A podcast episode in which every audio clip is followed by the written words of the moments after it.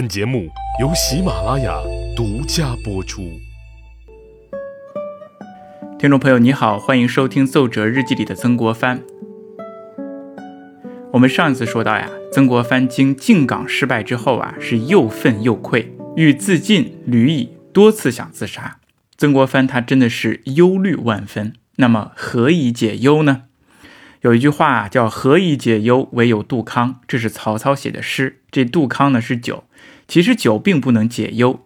借酒消愁，愁更愁。它所起的作用也只能是短暂的麻痹。那何以解忧呢？就是要给他最需要的东西，那这个忧就解了。比如说问我，或者是我的同事或者身边的朋友说他何以解忧啊？他们肯定说唯有暴富，因为我们啊现在最缺的就是钱。那么对于刚刚战败之后怀疑人生的曾国藩来说，何以解忧呢？那么我想啊，他现在最需要的就是一场胜仗，大胜仗。可是打胜仗岂能从天而降呢？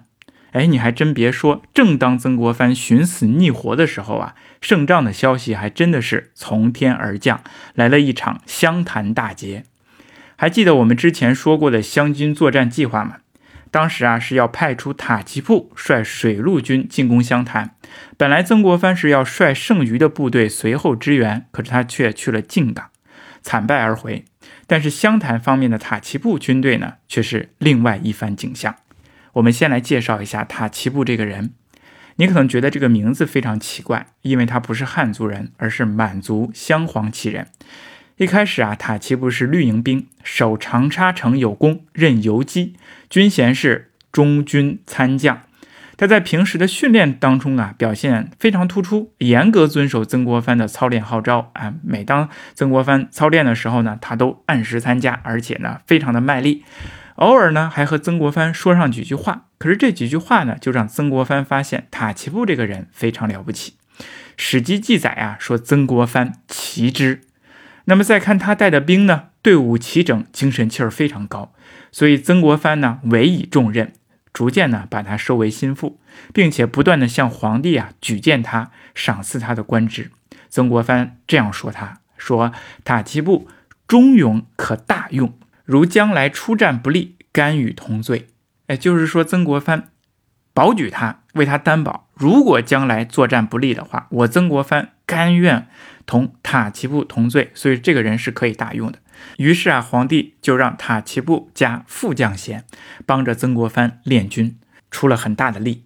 那如今呢，塔奇布就率着陆军，梁再福另一名水军将领啊，率着水军向湘潭出发。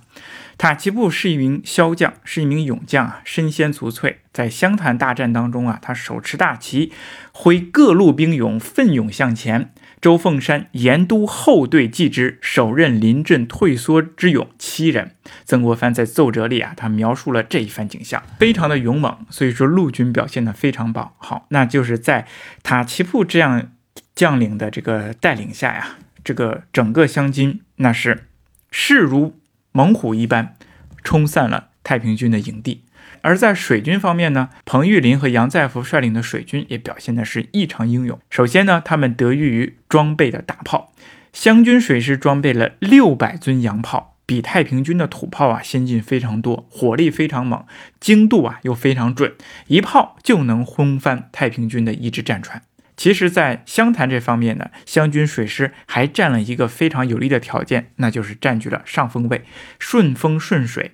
他们决定采用火攻。曾国藩在奏折里说：“速据上风，实放火炬，火炬飞入贼船，遇船即着，顷刻燃烧。”我们看。那同时啊，陆军这方面也是采用火攻，趁机抛掷火器，烧毁了太平军占据的房屋和军事工事，避贼无算。我们大家看，同样的是顺风顺水的天时地利，塔奇布和彭玉麟他们就可以用火攻获得大胜，而曾国藩呢，却硬生生的将当时有利于他的天时地利变成了劣势。那么，其实，在实际的指挥战斗过程当中啊。曾国藩的作战能力啊，其实是极为有限的。他是擅长指挥大局、规定战略部署，而在亲自指挥战斗这方面就非常的不足啊，几乎就是一指挥就失败。所以就有人评价曾国藩说：“将将则胜，将兵则败。”啊，就跟刘邦一样，善于将将，不善于将兵。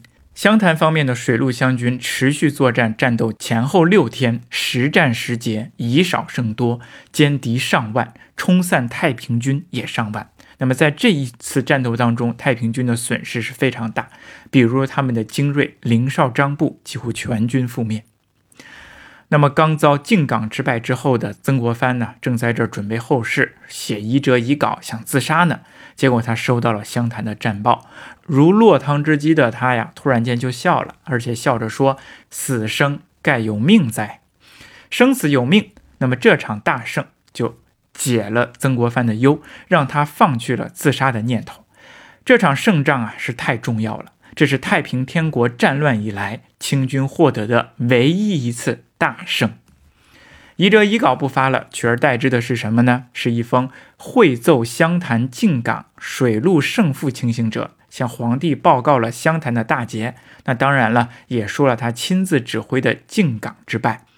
可是当这个奏报啊到达北京的时候啊，咸丰皇帝居然不太相信，因为他收到了太多太多失败的报告了，几乎没有胜仗。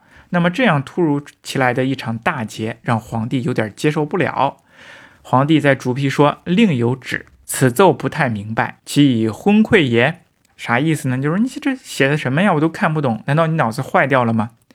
那直到咸丰皇帝召见了湘潭籍的官员翰林院编修袁方英的时候，向他打听了实情，那皇帝才相信啊，大喜过望，对曾国藩及其湘军进行了大加褒赏。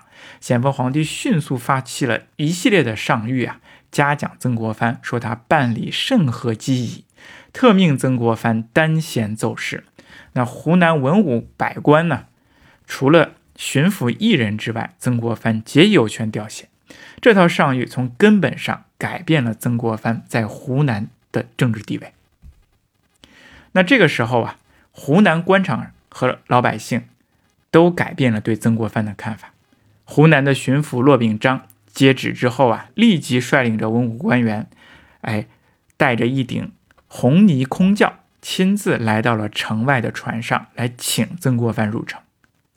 那么当时骂曾国藩最凶的布政使啊，也当晚单独拜会了曾国藩，恳切检讨过去的态度。曾国藩的仇人鲍起豹也被皇帝啊下旨严责，革职查办。长沙城的民众啊。欢呼雀跃，额手称庆，纷纷称是曾国藩救了他们。那塔奇布从湘潭回来的时候啊，文武官员和百姓都沿街欢迎他，以为他是神人。我们看这个这场胜仗啊，真的是太及时了，一下子就扭转了曾国藩还有这些湘军的呃处境，大大有利于他今后的这个政今后的军事开展。但是毕竟啊，靖港也有失败，水军损失也是比较大的。那么曾国藩又该怎么办？他该怎么检讨这场胜败呢？我们下期再说。